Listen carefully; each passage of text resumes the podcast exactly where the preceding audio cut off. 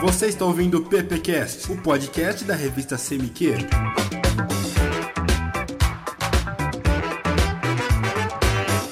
Olá, ouvintes, começando mais um PPcast. Meu nome é Matheus Amaral, sou estudante de segundo ano da Uniara de Publicidade. Comigo aqui a galera do primeiro ano. E aí, gente? Oi, eu sou a Cauana. Fala, Matheus, sou o Rafael. E eu sou a Letícia. Conosco aqui também o nosso professor Gabriel. E aí, Gabriel, tudo bom? Tudo jóia, Matheus. E hoje né, estamos aí com um convidado super especial, um pouquinho temido pela galerinha do quarto ano, né? Mas a gente vai mostrar que nosso professor Montenegro não é tão terrível assim, né? A ideia é estar com o professor aqui e nós tirarmos algumas dúvidas, né? E bater algum papo sobre principalmente o TCC e o Laborex, é o trabalho de conclusão de curso aí dos alunos de publicidade e propaganda. Bom, o nosso professor tem mais de 30 anos aí trabalhando na área de gestão comercial, marketing, né? Ele é professor na casa de, há 17 anos, desde 2000, e das disciplinas de planejamento de campanha, administração e publicidade e propaganda. Ele coordena os projetos experimentais também, então estamos com uma pessoa super especial especializado aqui para trabalhar sobre os TCCs, Matheus. Exatamente. Muito obrigado pela presença, professor. Obrigado a vocês aí pela participação, pela oportunidade. É, para começar, eu queria entender um pouquinho mais sobre o, o que é o TCC, de que forma ele, ele acontece, principalmente no curso de publicidade da Uniara. É, na verdade, bom dia para todos aí os ouvintes, né? Mais uma vez, obrigado pelo convite. Na verdade, o TCC ele é um formato adaptado para o curso de publicidade em relação às monografias tradicionais de qualquer outro curso, né?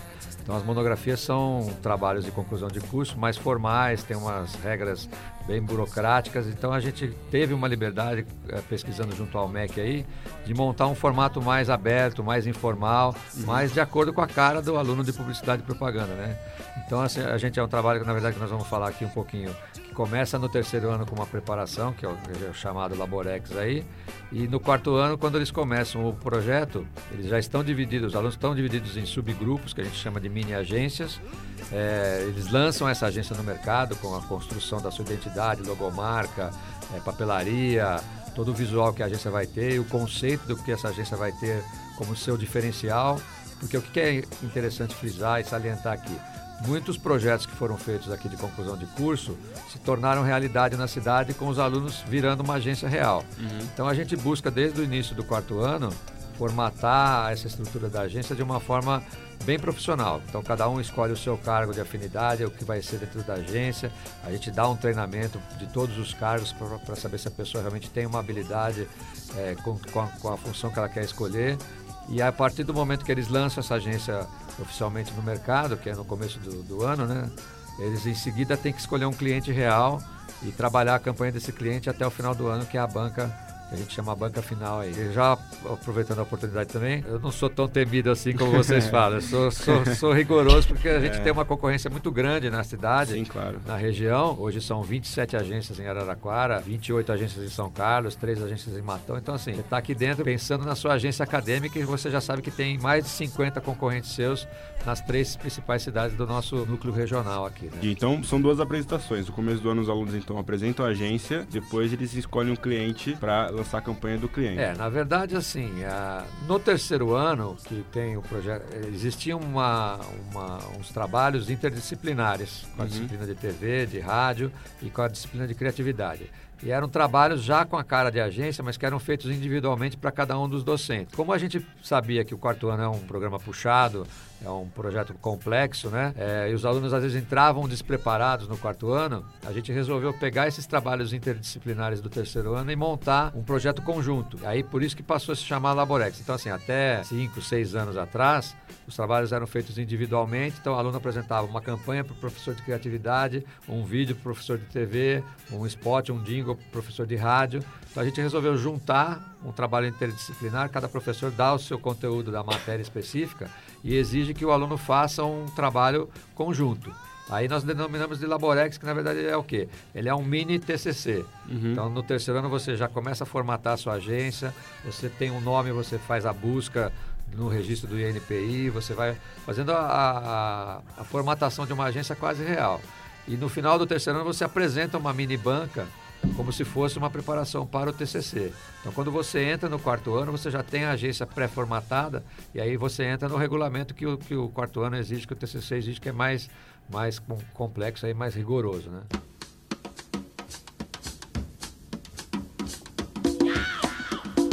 Professor, você falou das mini agências. Quantos alunos mais ou menos vão nesses grupos? Olha, a gente fez um trabalho que aí vai da experiência nossa de 20 anos de faculdade. Aí o nosso curso está completando 20 anos agora, né? E os meus 17 anos na coordenação dos projetos aí. A gente trabalha com no mínimo três alunos e no máximo seis alunos, né? Por quê? Se você pensar pela estrutura de uma agência oficial, você tem quatro departamentos que são imprescindíveis uma agência nascer sem tê-los, que é o atendimento, que é o profissional que vai fazer a ligação ligação com o cliente, que vai na rua, que apresenta a agência, que capta clientes. Você tem o planejamento, que é o cara que recebe a informação dentro da agência e começa a montar a estrutura de campanha. Aí você tem a criação, normalmente é dividida em, em, dois grupos, a criação na direção de arte, que é a parte mais visual, mais artística, e a redação, que é a parte de textos, e você tem o mídia, que é o profissional que vai fazer os cálculos de como essa campanha tem que ir para a rua, qual é o melhor veículo e tal. Então, esses quatro são imprescindíveis você ter. Aí, para o trabalho, a gente ainda tem a pesquisa de mercado, que é uma coisa que na realidade a gente não tem dentro da agência, a gente contrata uma empresa terceirizada, mas para efeito de projeto, a pesquisa é também um departamento que vocês estudam porque tem a disciplina específica dela. Né? A gente acha o seguinte: com três, você pode acumular uma função a mais, por exemplo, o atendimento pode ser o planejamento, porque são funções estratégicas, táticas, então o cara tem que saber falar bem, é uma pessoa pessoa que tem que ter facilidade para conversar com as outras.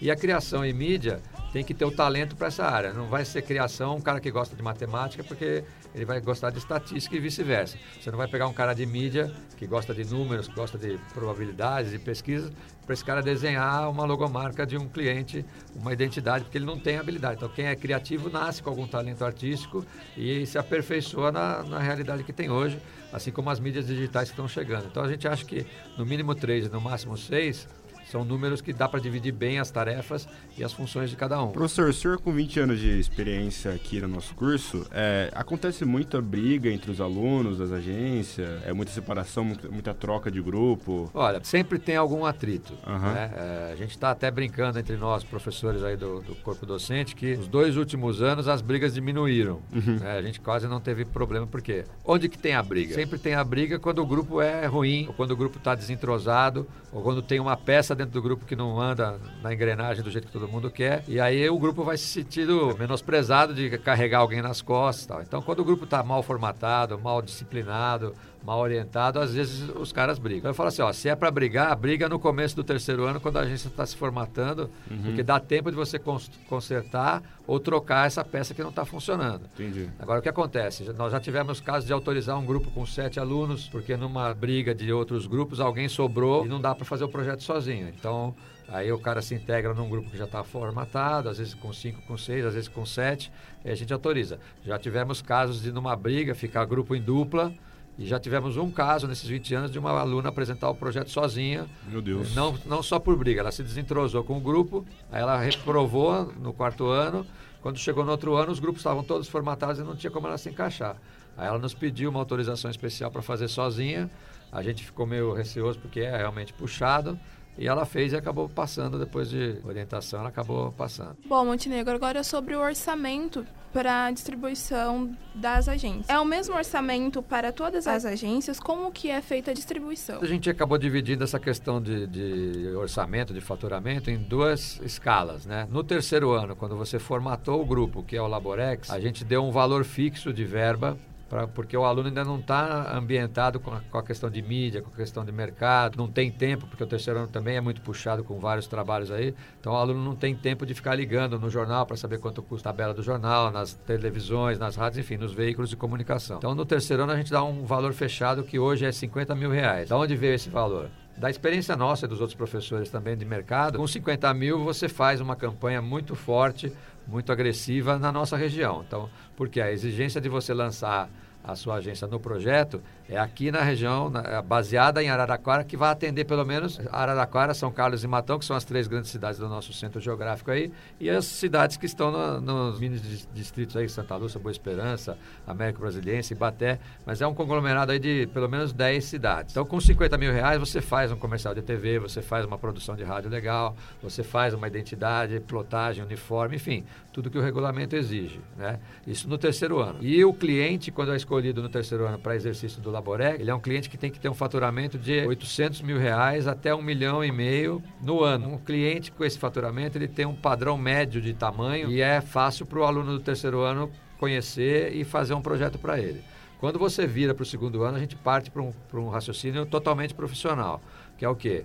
As verbas de propaganda para realidade de mercado são baseadas no faturamento que o cliente tem. Então a gente pega quanto o cliente fatura no ano e calcula de 3 a 5% desse faturamento para a verba publicitária. Então qualquer agência daqui de São Paulo, do Rio, Belo Horizonte, de qualquer região do Brasil trabalha com a sua verba de propaganda sobre o faturamento do cliente. Esse percentual é variável porque ah, eu vou ter uma campanha para lançar um produto novo. Então é um produto novo, ele vai demandar uma ação de marketing mais forte no início da campanha. Então aí a gente aumenta o percentual para 5, 6, 7, 8%. Ah, o meu cliente está com uma marca desgastada que na pesquisa de mercado que eu fiz mostrou que a empresa é boa, é sólida, mas a marca está queimada. Então vai ter que ter um trabalho de fortalecimento de marca, então é uma ação a mais que você vai fazer. Então aí você pega o faturamento e calcula, ah, os 5% dá? Não, vai faltar um pouco mais para uma campanha essa. E na agência a gente mantém no quarto ano os mesmos 50 mil reais porque é um valor que está atualizado com as nossas condições de realidade de mercado regional. Aí, né? E como que é feita a escolha dos clientes? Os próprios alunos escolhem ou é a banca que escolhe? É, os alunos eles têm uma regra que assim, é, tanto no terceiro quanto no quarto ano, eles têm que trazer pelo menos de três a cinco empresas sugeridas que uhum. estejam dentro desse patamar de faturamento que o mercado exige. E aí o que acontece? Eles trazem a lista para nós de acordo com o interesse que eles têm. Olha, peguei a empresa A, B, C. A eu gosto mais porque eu tenho um amigo que trabalha lá, meu pai é, é profissional do mercado ou eu pesquisei nenhum trabalho foi feito nessa região.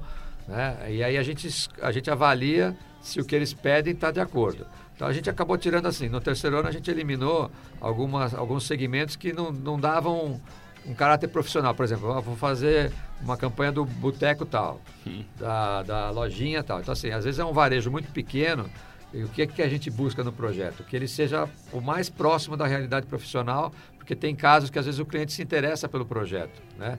Então a gente eliminou alguns segmentos mais de varejo pequeno para que as empresas escolhidas sejam de um porte mais interessante para o pro projeto ficar mais profissional. Então, no terceiro eles vão nesse patamar de 1 milhão, 1 milhão e meio de faturamento e no, no quarto ano é acima de 2 milhões de faturamento anual. Mas a regra é, é assim, o aluno traz por livre e espontânea vontade dele, a gente avalia, olha, esse aqui já foi feito, esse aqui tem um segmento legal, que, que nem agora quarto ano que está nessa fase. Nós temos pet shop, nós temos indústria, nós temos padaria, nós temos concessionária de carros importados de Ribeirão Preto, nós temos é, automotor, tipo, empresa de autopeças, mecânica. Então tem segmentos variados aí dentro do patamar que eles escolheram.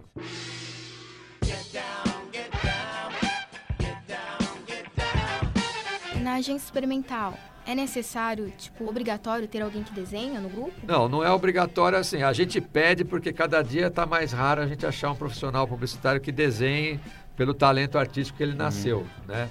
Então, assim, já, já que vocês falaram que eu tenho tanta experiência na área, né? Que eu já sou mais, o mais velhinho aí. É, na minha época de faculdade, que eu fiz a FAP, né? A gente tinha aulas nos estudos de artes plásticas, ou seja, naquela época a gente fazia uma logomarca na mão. Desenhava, criava, escrevia, porque não tinha um CorelDRAW, um Photoshop, um Illustrator, os programas gráficos que a gente tem hoje. Então, assim, era, era gostoso, porque aí só ia fazer essa área quem realmente tinha o talento para o desenho, assim como para a escrita, quem gostava de escrever tinha uma, uma boa redação publicitária.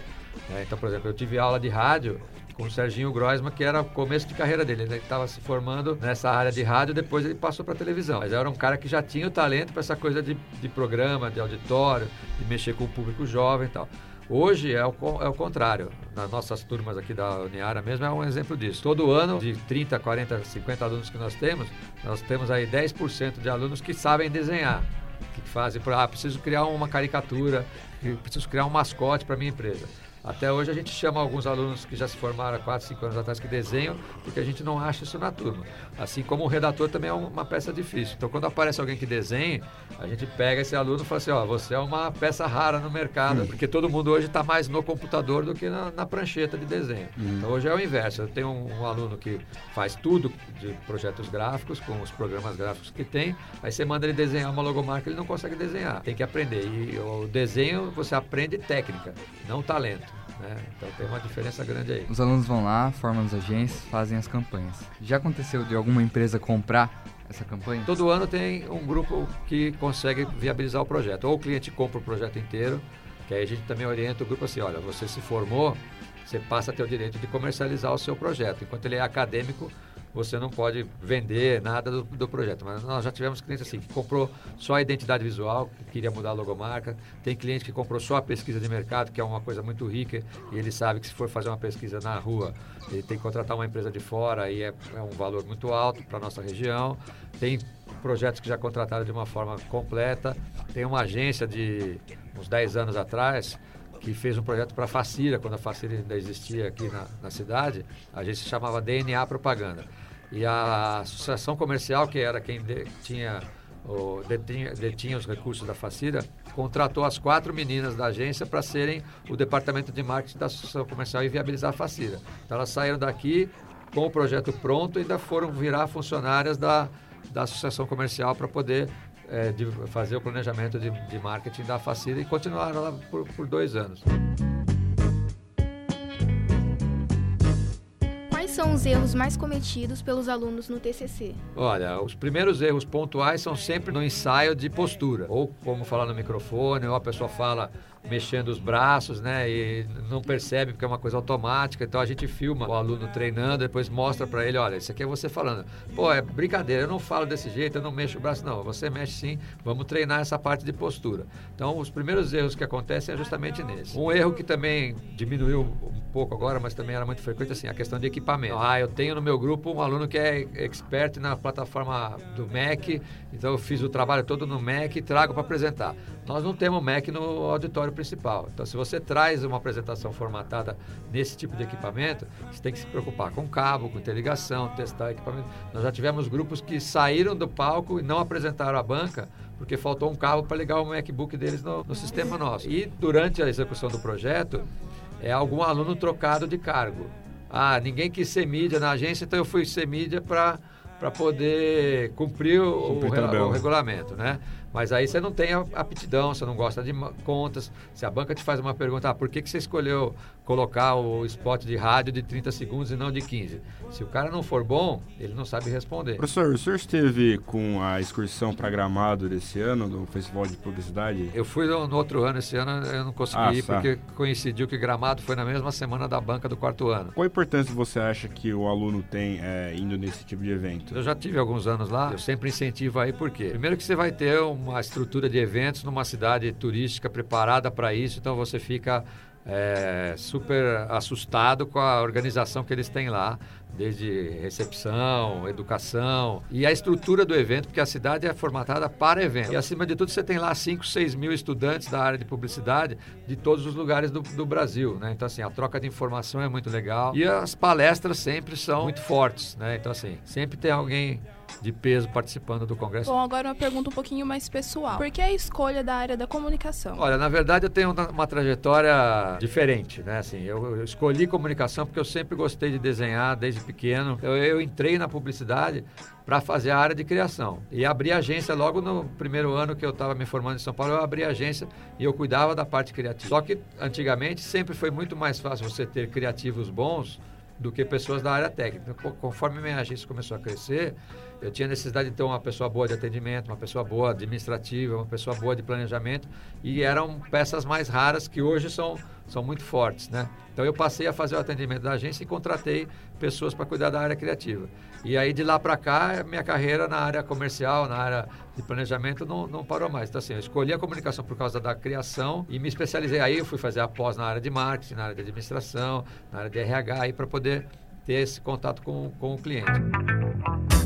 Professor, se o aluno quiser entrar em contato com o senhor, como que ele faz? Posso passar meu e-mail, então, de novo agradecendo essa oportunidade aí de bater papo. A gente tem muita coisa para falar, uhum. que nosso tempo é curto aí. espero, aqui... É, a gente vai embora falando, né? Então, eu espero que tenha, dentro desse período aí, é, conseguido passar algumas informações legais para vocês. Quem quiser entrar em contato comigo, pode me mandar um e-mail, é monteararaquara.terra.com.br. Críticas, sugestões, elogios, por que não? No nosso e-mail, semicrevista.gmail.com, certo? Muito obrigado pela audiência. Até mais. Tchau, tchau.